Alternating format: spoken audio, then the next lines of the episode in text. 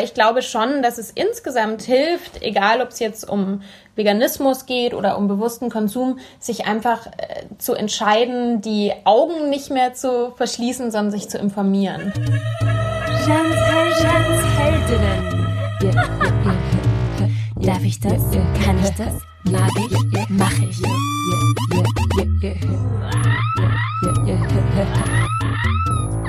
Du hast gerade Jans Heldinnen, der erste österreichische Podcast, der sich ausschließlich Frauen widmet. Yay!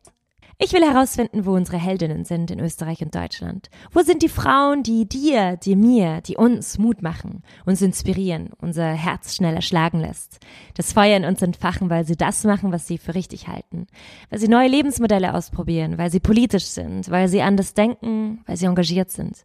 Wir brauchen mehr Heldinnen des Alltags und zwar dringend. Wir brauchen Solidarität unter uns Frauen, unter uns Menschen, unter uns Lebewesen. Ich bin Jan Drach, Musikerin und Podcasterin.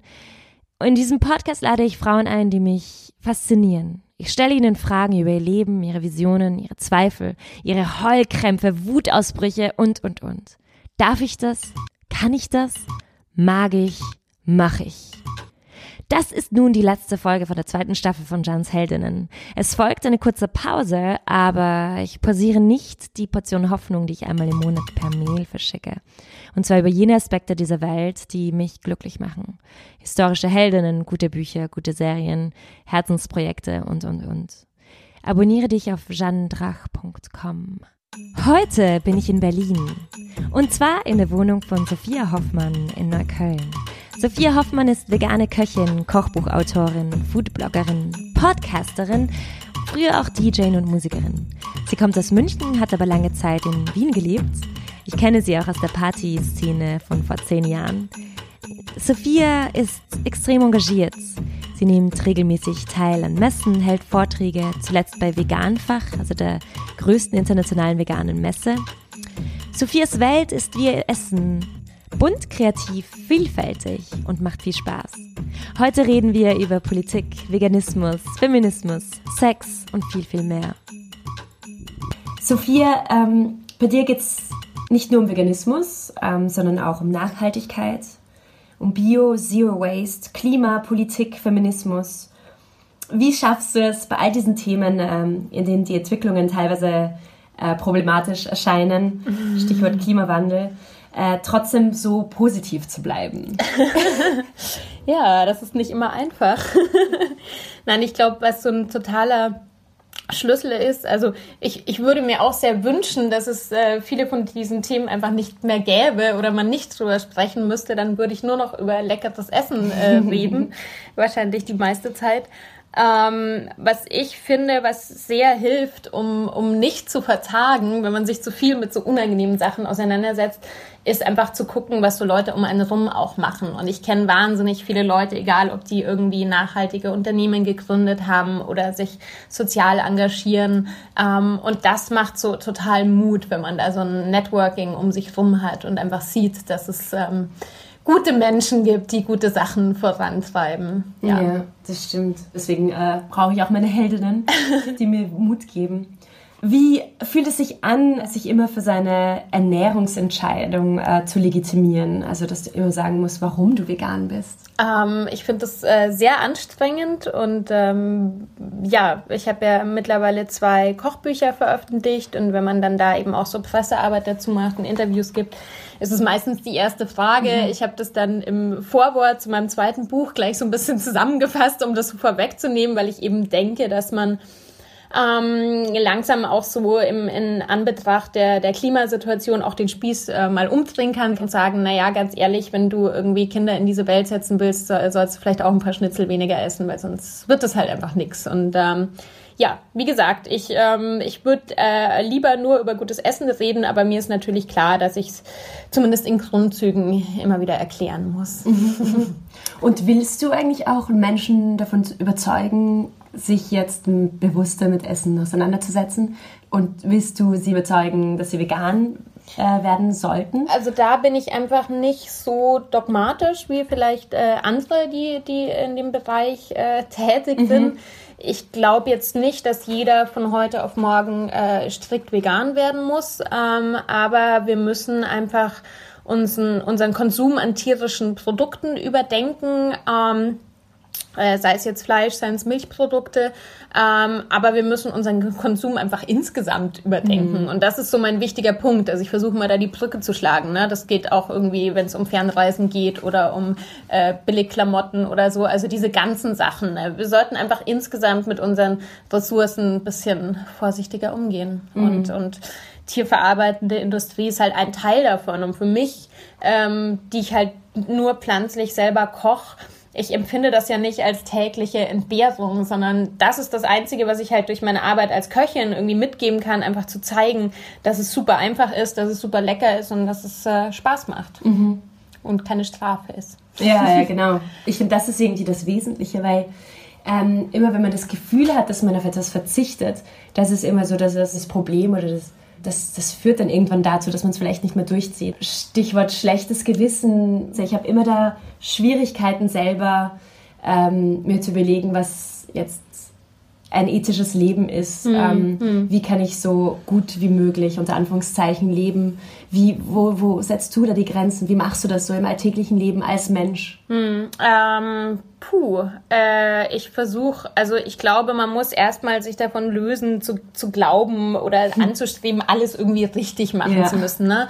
Für die einen, die äh, probieren halt Zero Waste und schaffen es vielleicht sogar komplett auf Verpackungsmüll zu verzichten und die anderen sind halt strikt vegan, kaufen aber auch mal irgendwie verpackte, industriell verarbeitete Produkte. Ne? Also da muss man ich fliege auch ab und zu, aber versuche halt immer, wenn es geht, irgendwie kürzere Strecken oder so mit dem Zug zu fahren. Also ich glaube, da muss man einfach ähm, so ein bisschen seinen Weg finden. Aber ich glaube schon, dass es insgesamt hilft, egal ob es jetzt um Veganismus geht oder um bewussten Konsum, sich einfach äh, zu entscheiden, die Augen nicht mehr zu verschließen, sondern sich zu informieren. Mhm, mhm. Und ähm, weil das ist der Schlüssel. Wenn du weißt, dass ähm, dass du einfach sehr unmittelbar für eine, für eine, ähm, für eine Zerstörung des Klimas mitverantwortlich bist, dann äh, löst es vielleicht nochmal was anderes aus. Oder wenn du weißt, dass Menschen leiden, ähm, während deine Klamotten hergestellt werden. Also ich habe mir das irgendwann gerade, so wenn man über Mode spricht, einfach bewusst gemacht und ich kann in kein H&M mehr reingehen seit ein paar Jahren. Ich mache es einfach nicht mehr. Und ich denke, viel bewusster darüber nach, was ich wirklich brauche und habe auch für mich so dieses Konstrukt gebrochen, äh, mit Konsum immer was befriedigen zu wollen. Ja? Mhm, mhm, also man kann sich auch ein Stück Kuchen kaufen und mhm. das, äh, das hat dann irgendwie mehr Sinn, als sich jetzt irgendwie neue Klamotten zu kaufen. Also ich glaube schon, dass wenn man sich stärker mit den Hintergründen auseinandersetzt und einfach nicht so dieses, was halt sehr einfach ist, immer dieses so, ja, aber Mai, es schmeckt halt oder ich, ich habe halt nicht so viel Geld für Mode. Ne? Also das kann jeder und das sollte jeder machen mhm. aus einer Eigenverantwortung. Mhm.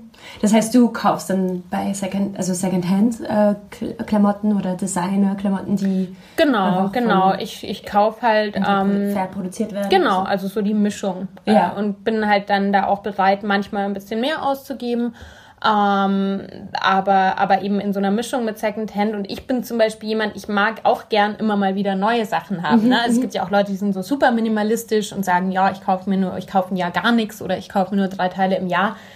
Gerade wenn ich irgendwie auch hier und da mal auf so einer Bühne stehe, dann will ich nicht immer das Gleiche anhaben. Aber dann verkaufe ich halt auch äh, entweder auf dem Flohmarkt oder online wieder Sachen und hole mir was Neues. Und mhm, das funktioniert mhm. auch. Also tauschen ne? und mhm. äh, Weiterverkauf. Das ist reine Gewohnheit. Das ist wie, wie wenn du einen wieder benutzbaren Kaffeebecher mitnimmst. Ne? Beim ersten Mal vergisst du ihn vielleicht zweimal hintereinander, aber wenn du dich einmal dran gewöhnt hast und halt nicht jedes Mal einen Einwegbecher nimmst, dann hast du halt oder eine Wasserflasche, dann hast du mhm. es halt immer dabei. Und das sind so kleine Sachen, die die jetzt echt nicht, also wo man nicht seine Welt auf den Kopf stellen muss und schon echt was verändern kann.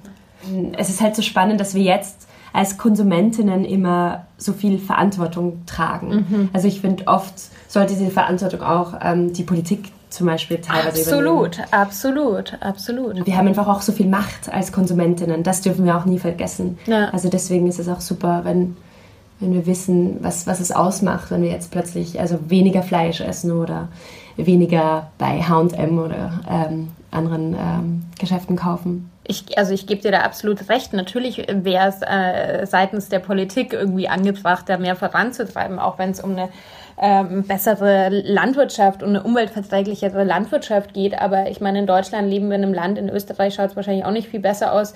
Ähm, Angela Merkel hat letztens im, in Bezug auf Klimaschutz gesagt, der muss wirtschaftsverträglich sein. Also da fragt man sich schon so ein bisschen, mh, mm, ja, weiß ich nicht, wie soll ich das mal irgendwie meinen Enkelkindern erzählen? Wir sind einfach jetzt in einem Moment, wo wir sehr schnell handeln müssen. Und das ist wahnsinnig frustrierend, dass einfach, ja, man kann das schon so runterbrechen, dass einfach die Wirtschaft die Macht hat ne? und in ihren Interessen handelt. Und die Interessen haben nicht sehr stark was damit zu tun, was der Welt so als Ganzes gut tun würde. Und ähm, das sind immer die, die Ärmsten, die darunter leiden. Aber ich kann zum Beispiel mich dazu entscheiden, Fairtrade zu kaufen, ja, und, und auch Bio zu kaufen. Und selbst wenn ich im Bioladen Bio kaufe, äh, ist es immer die bessere Wahl, weil ich zumindest ein Mindestmaß auch an fairer Bezahlung für Produktion und Arbeitsbedingungen zahle im Vergleich zu konventioneller Ware. Ja, aber oft ist es auch so, dass man auch nicht genau weiß, also muss ich dann auch mit den tatsächlichen Gütesiegeln auch auseinandersetzen, weil Bio heißt ja auch nicht immer Bio, oder? Ist nee, aber da habe ich auch ein bisschen was drüber gelernt, äh, nachdem ich auch mit verschiedenen Firmen zusammenarbeite und mich da wirklich ähm, viel damit auseinandersetze. Es ist wirklich so, also alles, wo Bio draufsteht, muss im Mindestmaß Bio sein. Also da gibt's keine, da gibt's keinen Weg drumherum. Es gibt ganz viele Firmen, die zum also Biofirmen, die zum Beispiel auch so, sag ich mal, die Discounter und Supermarkt-Biomarken abpacken. Ja, die, die vielleicht, also eine, eine große Firma, die dann, ähm, die dann auch das abpackt. Das heißt, wenn es aber dann irgendwie am Ende des Tages bei Aldi verkauft wird, nehmen sie dafür halt eine mindere Qualität als das, was sie als Eigenprodukt verkaufen. Aber es geht über die gleiche Fabrik zum Beispiel. Es, äh, es, ähm, es erfüllt auf jeden Fall die Bio-Auflagen. Nur ist das Problem einfach, wenn du jetzt zum Beispiel bei so einem Discounter Biobase kaufst, die machen ganz kurze Verträge nur mit den Zulieferern, die machen nur Jahresverträge, die drücken mhm. wahnsinnig die Preise, dass die äh, sich ne, in Konkurrenz ergehen. Das heißt, am Ende des Tages geht es auf den Produzenten zurück. Das heißt, wenn du Bio bei einem großen Supermarkt, bei einem Discounter kaufst, kannst du einfach davon ausgehen, dass es für den Erzeuger immer die schlechtere Nummer ist. Und deshalb, ähm, ja, ist das halt auch ein zweischneidiges Schwert. Mm, absolut.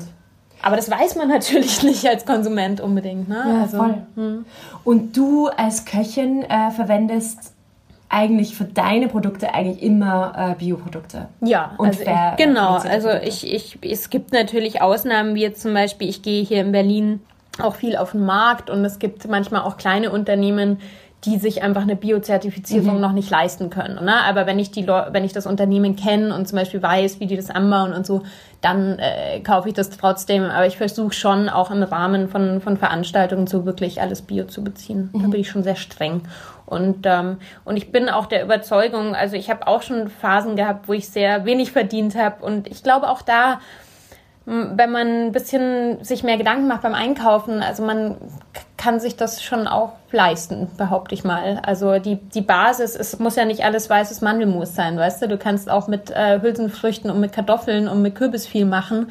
Und das, was dann so das, das Icing on the Cake ist, so wie die Nüsse oder so, das ist halt das bisschen teurere, aber das kann man auch sehr in Maßen verwenden. Was, was liebst du am Kochen? Was macht dir da am meisten Spaß? Ha, das ist so schwer zu erklären. Ich weiß auch nicht, ich bin da so reingerutscht. Also ich glaube, ähm, ich kann, ich, mir fällt es prinzipiell relativ leicht, irgendwie ähm, kreative Ideen zu entwickeln und umzusetzen. Und mit, mit Lebensmitteln geht das halt auch ganz gut. Früher habe ich das vielleicht mit Musik gemacht oder mit Zeichnen oder mit Schreiben ja auch immer noch so ein bisschen. Ähm, du hast so ein sehr unmittelbares Ergebnis. Das mhm. finde ich, glaube ich, so cool am Kochen. Ne? Du kannst einfach, du machst was und dann ist es irgendwie eine zwei Stunden später fertig. Und man kann Leute im Idealfall glücklich machen damit, was ich einfach auch einen sehr schönen Nebeneffekt finde, wenn ich jetzt für andere Leute koche. Ja, es, ist, es wird irgendwie nie langweilig. Es ist einfach so ein weites Feld. Also ich glaube, jemand, der so in die Kulinarik so reinkippt, also man hat das Gefühl, es wird, es hört nie auf. Man kann immer wieder was Neues entdecken. Es bleibt einfach spannend. Und wie war das für dich, was ganz Neues anzufangen und, und selbstständig zu sein? Das ist die beste Entscheidung meines Lebens. Ich habe einfach, ich habe, keine Ahnung, ich habe wirklich, ich habe fantastische Eltern und ich habe sehr komme aus einer sehr unkonventionellen Familie, aber was ich zu Hause nicht gelernt habe, ist äh, so, das, so das Selbstverständnis mitzubekommen, dass man mit so einer Selbstständigkeit, also dass man davon leben kann, von der Kunst. Sondern es hieß schon immer so, naja, dann musst du halt noch einen Job suchen. Und ich habe sehr lange gebraucht, um mich von der Vorstellung zu emanzipieren und das zu wagen. Also wie, bis Anfang 30. Ich bin im Nachhinein dankbar. Ich habe wahnsinnig viel gelernt. Ich habe wirklich die verrücktesten Sachen gemacht. Und man lernt ja aus jedem Job irgendwas. Ne? Mhm, mhm.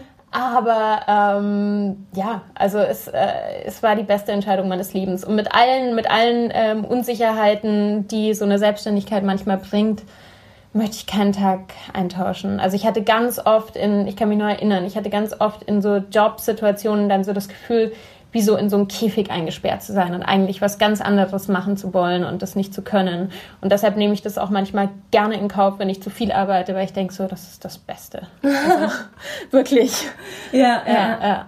Aber es ist eben schon sehr mutig auch, selbstständig zu sein. Ja, ja, eh, aber es, für ja. mich wäre es sehr frustrierend, angestellt zu sein. Ich glaube, dass ähm, okay, davon leben zu können, von was, was man richtig gerne macht, ist schon ganz schön gut. Ja. Und was sind sonst deine Ziele? Meine Ziele? Hm. hm. Also ich habe schon so die Idee noch im Kopf, ähm, vielleicht irgendwann ein eigenes Lokal zu machen. Aber das ist noch überhaupt nicht konkret. Das ist sowas, wo ich so drauf rumdenke immer mal wieder und auch mit verschiedenen Leuten immer mal wieder drüber rede, weil ich es auch nicht alleine machen würde. Also mir da finde so Teamgeist da auch besser. Das ist vor allem die letzten Jahre so, wenn man dann wirklich viel auch beruflich unterwegs ist und immer so on the road ist. Das ist sehr erfahrungsreich. Also ich habe da wahnsinnig viel gelernt die letzten Jahre. Aber man entwickelt so eine Sehnsucht, mal wo so einen Ort zu haben. Und ich, Ach, ich bin, kann das so gut verstehen. Ja, ich bin so, so, so neidisch. Weißt du, ich habe so Freunde, die eigene Lokale haben oder einen Laden oder so. Ich denke so, ja, einfach morgens zu wissen, wo man hingeht. Du bist ja so vielschichtig, so mhm. vielfältig. Ähm, es gibt so viele Themen, die du ansprichst. Und unter anderem gehört Feminismus äh, mhm. zu einem groß, großen Teil dazu. Wie lebst du den Feminismus in deinem Alltag? Hm, uh, schwierige Frage. Ähm, naja, es ist ja schon, es ist ja sozusagen schon ähm, feministisch, äh, allein diese Haltung zu haben ja, und das auch äh, zu, zu äußern in der Öffentlichkeit. Ich glaube, das Wichtigste prinzipiell, egal ob man jetzt politisch oder feministisch ist, ist erstmal eine Meinung zu haben, sich eine Meinung zu bilden. Ähm, weil ohne dass man eine Meinung hat, wird, also verändert sich auch nichts. Ne? Das ist so der erste Schritt. Und alleine sich mal sagen zu trauen, ich äh, bin Feminist und ich setze mich für Gleichberechtigung ein. Mai, ich versuche halt äh, irgendwie. Ähm, durch diese, durch diesen Blog und durch die Social Media, durch die Reichweiten, die ich dadurch irgendwie mir aufgebaut habe in den letzten Jahren, dadurch erreiche ich halt eine gewisse Anzahl an Leuten. Und da versuche ich halt einfach ähm, positiv äh, was zu vermitteln, einfach zu Empowerment. Also das ist so, ich versuche im Rahmen meiner Arbeit ähm, Frauen zu stärken, würde ich es jetzt mal sagen. Auch jetzt mit meinem zweiten Buch, da habe ich ja auch Gastrounternehmerinnen gefeatured oder auf meinem Podcast. Ähm, einfach durch so, eine, durch, so einen, durch so einen positiven ähm, Aspekt.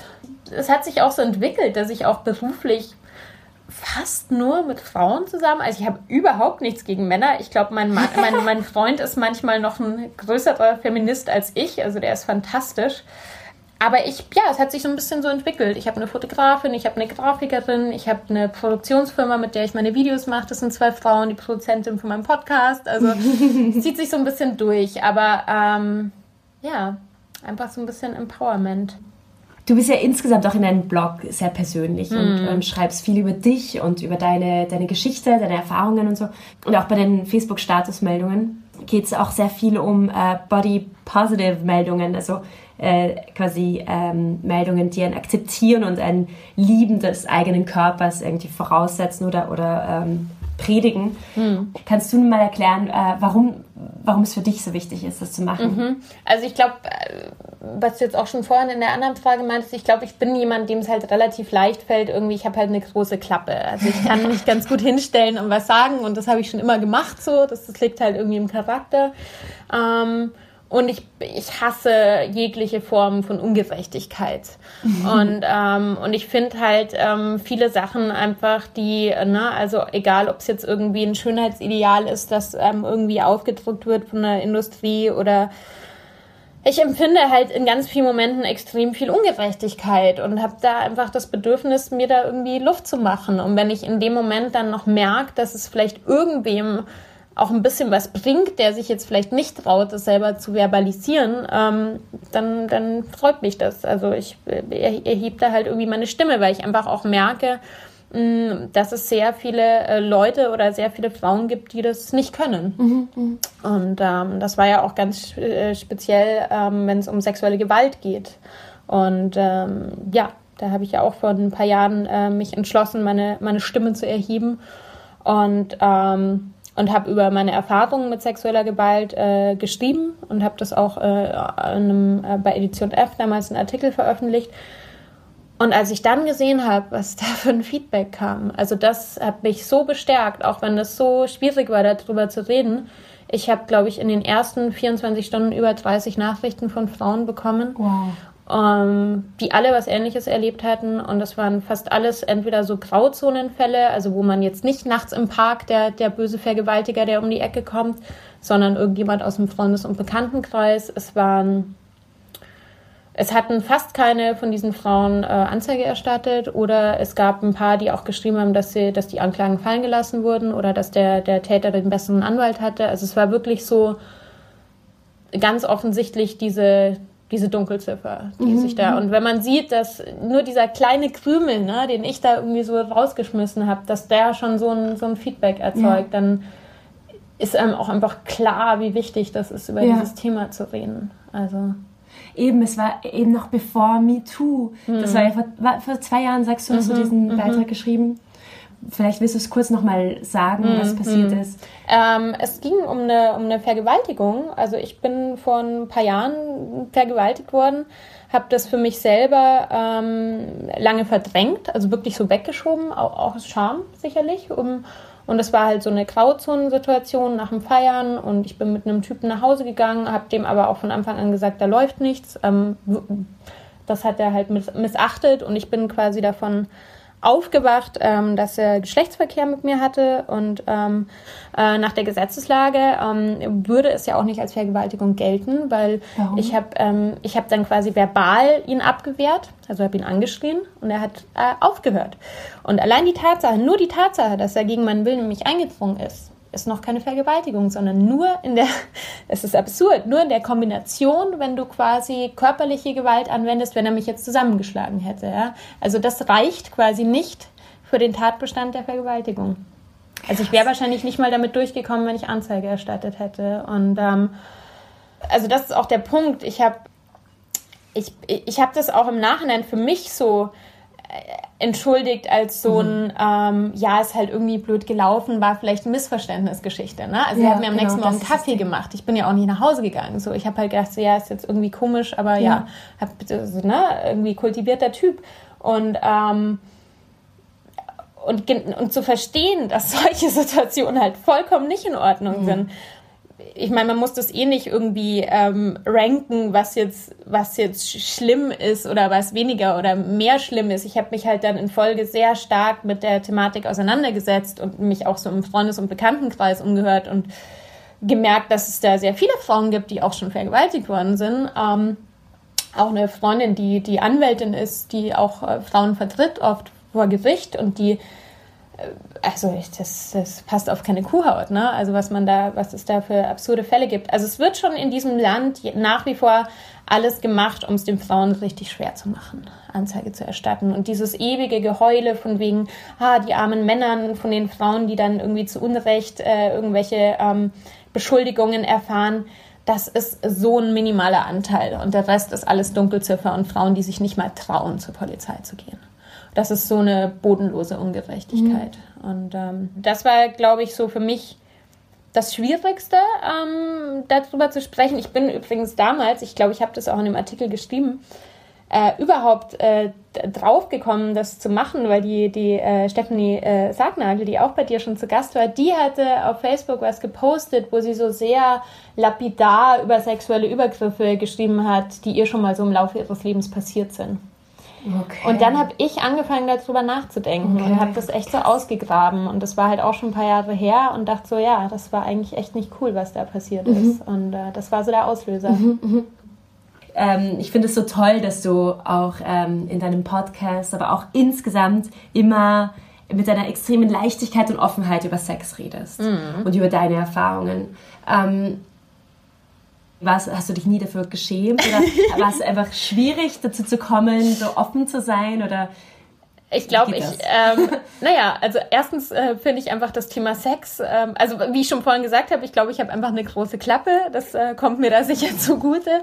Und ich fand das, ich, ich finde das Thema Sex bis heute einfach sehr spannend, weil es so ein, ja, so ein riesen und irgendwie auch wichtiges Thema für die Menschheit, so was Elementares ist und Absolut. das ja auch so ein weites Feld ist und so viele krasse ähm, äh, Bereiche und Fetische irgendwie, also auch soziologisch einfach oder psychologisch total spannend ähm, auch für unser Zusammenleben. Aber ich habe tatsächlich wirklich schon ähm, als Teenager so gerne über Sex äh, gesprochen, dass ich schon bevor ich, also als ich noch Jungfrau war, ähm, äh, in meinem damaligen Freundeskreis alle dachten so, ja, die ist voll krass drauf und so, ne? Weil ich so viel, also weil ich einfach den Mund so weit aufgerissen, ich hatte von nichts eine Ahnung. Also ich glaube, ähm, ja, es, ich finde das einfach ein spannendes Thema und ähm, ja, voll. Es ist auch so wichtig, weil ähm, ich habe das Gefühl, wenn wir nicht drüber reden, äh, da, da wachsen einfach die Unsicherheiten. Und wenn, vor allem, wenn man sich nur mit jetzt äh, traditionellen Porno beschäftigt äh, oder äh, nur traditionellen Porno sieht. Ähm, Patriarchalen Porno. genau, genau, genau. genau. Ja. Dann, dann ist es, ähm, das, das kreiert, das macht einfach was mit einem.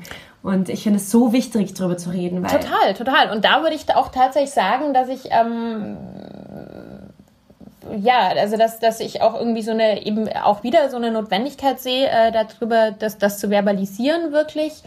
Ähm, weil ich eben auch in meinem eigenen Leben so immer wieder erfahren habe, sei es jetzt äh, so in den letzten Jahren, als ich auch mal so, so Tinder-Dating-mäßig unterwegs war, dass ich zum Beispiel gemerkt habe, dass sich, ähm, da finde ich ein sehr spannendes Thema. Ähm, ich bin 37 und ich habe jetzt seit 20 Jahren Sex, komme mir furchtbar alt vor, dass sich der Sex verändert hat. Mhm. Also dass ich gemerkt habe, dass sich so so diese die die Pornotrends in den ähm, gerade wenn man eher so unverbindlichen Sex hat, ähm, jetzt sei es über Tinder oder irgendwie One Night Stands oder so dass du merkst, dass so das, was so momentan im Porno stattfindet, sich auf, Sex, auf den Sex überträgt. Wirklich? Ja. Also, dass ich ähm, immer wieder Situationen hatte, wo völlig normale, gut erzogene Männer ist, also würde ich jetzt auch sagen, übergriffig bei normalem Sex geworden sind. Also einfach so Sachen, die sie sich im Porno abgeguckt haben. Also sei es jetzt irgendwie eine Hand an der Gurgel zu haben beim ersten Mal, wo du mit jemandem Sex hast, wo ich denke so, hey, sorry, das, also da können wir mal drüber reden, aber das, also kannst du nicht einfach machen. Wir mhm. kennen uns überhaupt mhm. nicht, ja. Solche Sachen. Ähm, also wo man so einfach so Muster, also wenn man sich ab und zu mal im Porno irgendwie in den letzten Jahren angeschaut hat und so der Mainstream-Porno ist ja extrem frauenverachten, muss also sehr, sehr, sehr die Frauen sehr unterwürfig. Und wenn man solche Sachen dann in seinem eigenen äh, Sexualleben wiederfindet. Das hat mich total schockiert. Mhm, mhm, und das sind einfach so Sachen, ich finde, da muss man drüber reden. Ja. Ähm, Hast du auch mit den Männern immer ja, geredet? und ich habe festgestellt, ähm, dass anscheinend es sehr wenig Frauen gibt, die das ihnen sagen. Also, ja, das, das, das, war wirklich so. Also du ja. hast jetzt gemerkt, die sind, also die haben das selber gar nicht gemerkt. Mhm, mhm ja, damit hat es schon mal angefangen.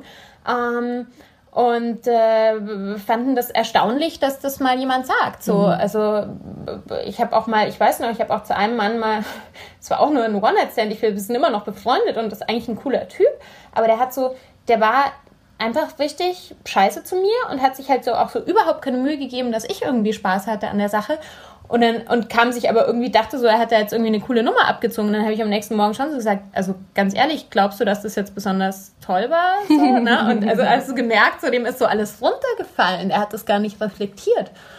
Und ähm, ja, also ich habe mich auch noch nie davor gescheut, äh, äh, Männern oder, oder Liebhabern gegenüber halt auch den Mund aufzumachen. Und da merkt man halt schon, dass sehr viele Frauen einfach die Klappe halten und ähm, halt auch nicht sagen, wenn sie mal was nicht so gut finden. Ähm, Oder äh, von, ne, irgendwie zum Orgasmus kommen, wollen wir gar nicht erst anfangen, aber mhm. ja. Aber auch vielleicht, wenn ihnen was unangenehm ist, oder? Ja, so. voll. Das heißt, dein Tipp wäre insgesamt äh, für Frauen, Klappe auf.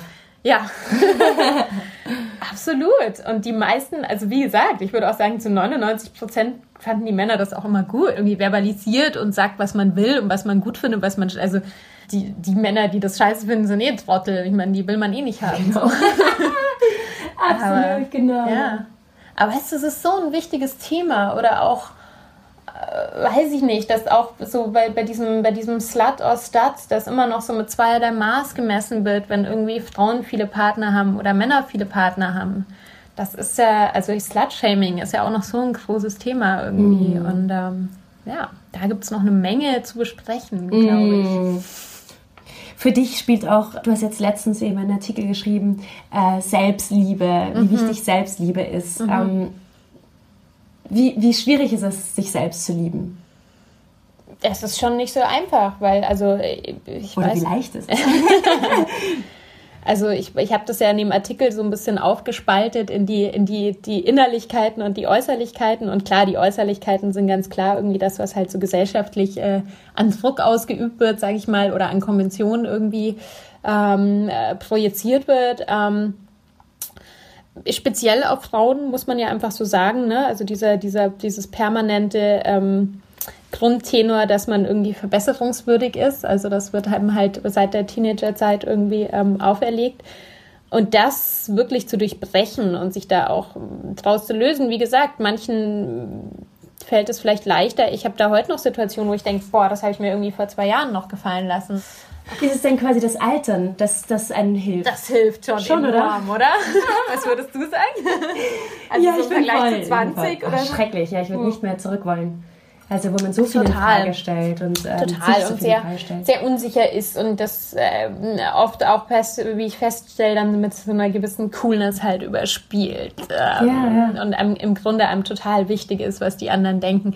Also ich glaube, klar, das hat schon mit so einer gewissen Entspanntheit zu tun. Ähm, wenn man älter wird. Aber gleichzeitig muss man ja dann auch als Frau noch die Entspanntheit haben, äh, älter zu werden. Entspannt. Stimmt. Stimmt. Und ich finde das so lustig. Ich habe so in meinem äh, Freundes- und Bekanntenkreis, ähm, also ich bin 37 und ich habe so äh, viele Freundinnen, Freunde, die halt so um die 30 sind und so dieses Form 30er, so dieses Oh Gott, oh Gott, oh Gott und der große Geburtstag.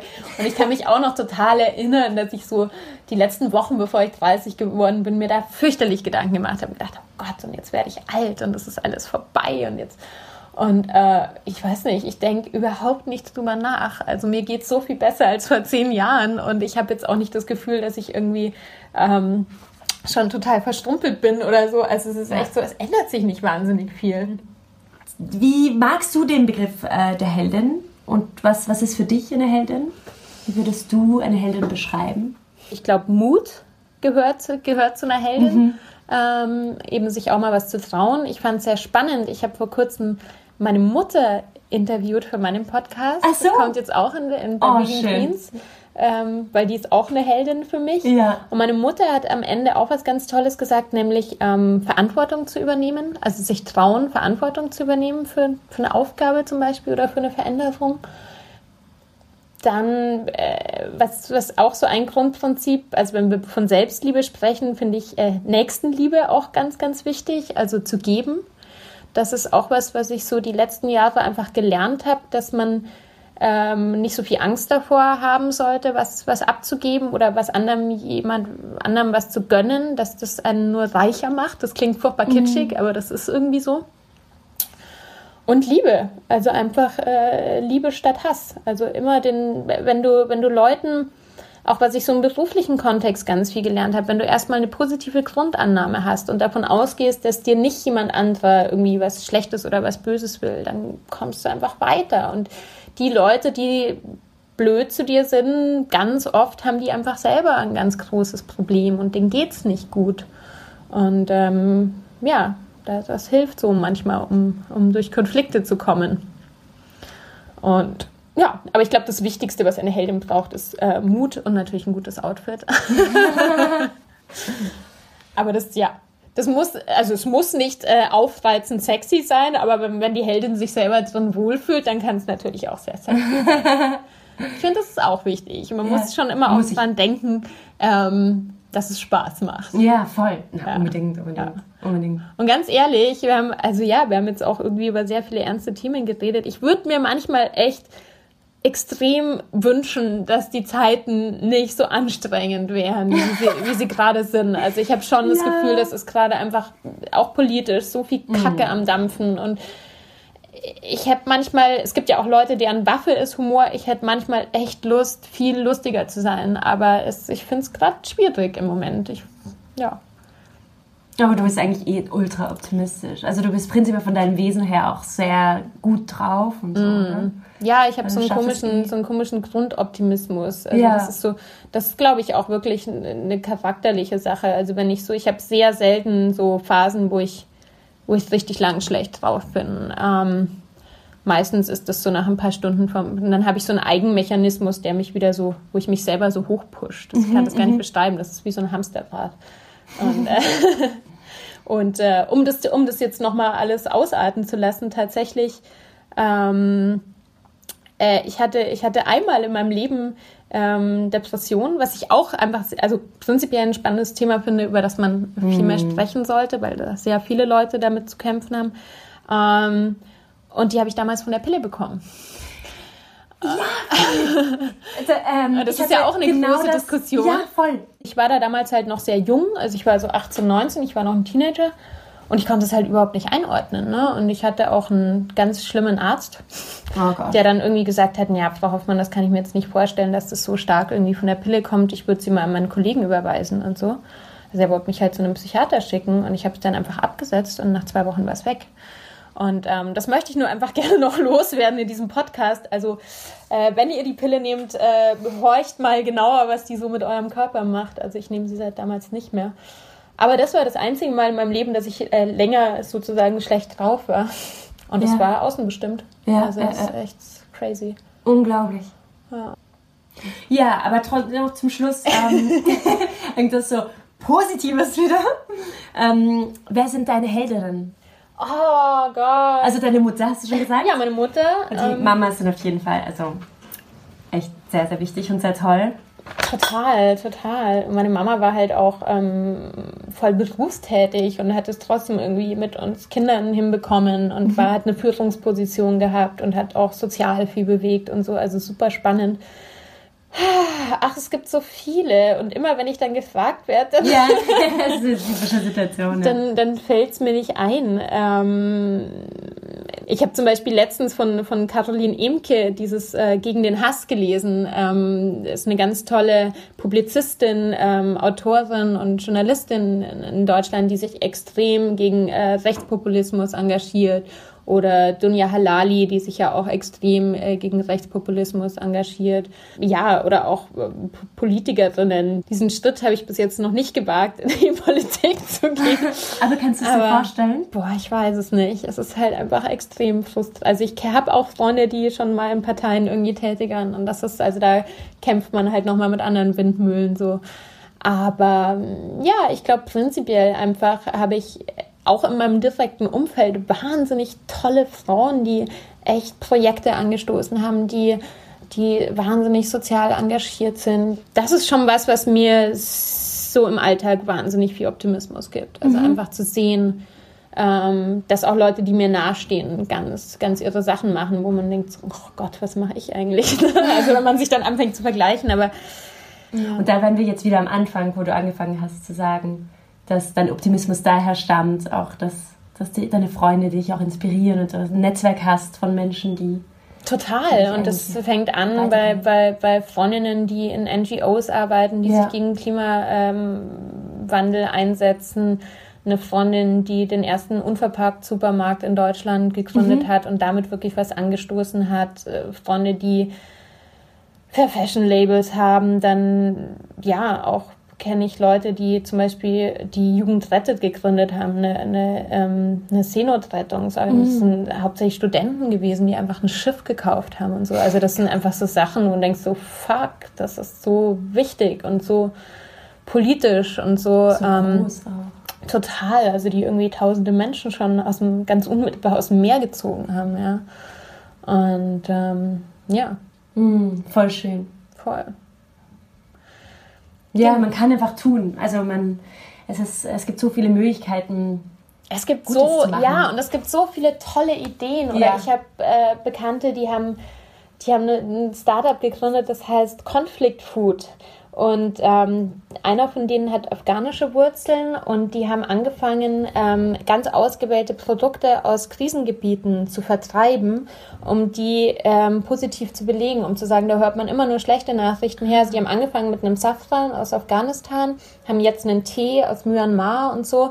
Und also machen das, verpacken das sehr schön, machen da auch Infos dazu über dieses Produkt, über den kulturellen Background. Und gerade dieses Projekt in Afghanistan, das war das erste, das ist eine Frauenkooperative, die haben davor ähm, Opium angebaut und die haben denen quasi damit auch geholfen, in einen legalen Status zu kommen. Ne? Und das sind so, das sind kleine Firmen, ja, die vertreiben das in ein paar Läden, aber das ist so eine tolle Idee. Mm, super. Und so wichtig. Ähm, ja. ja. Es gibt doch viel zu tun. noch ja, 100.000 Beispiele voll, nennen, aber voll, es gibt auf jeden Fall wirklich viele tolle Leute, die sich gute ja. Gedanken machen und ähm, ja, ja, wirklich was verändern. Ja. Und du gehörst auch dazu. Ich versuch's. ja. Ja, danke, Sophia. Ja, danke. Danke wow. für das Gespräch.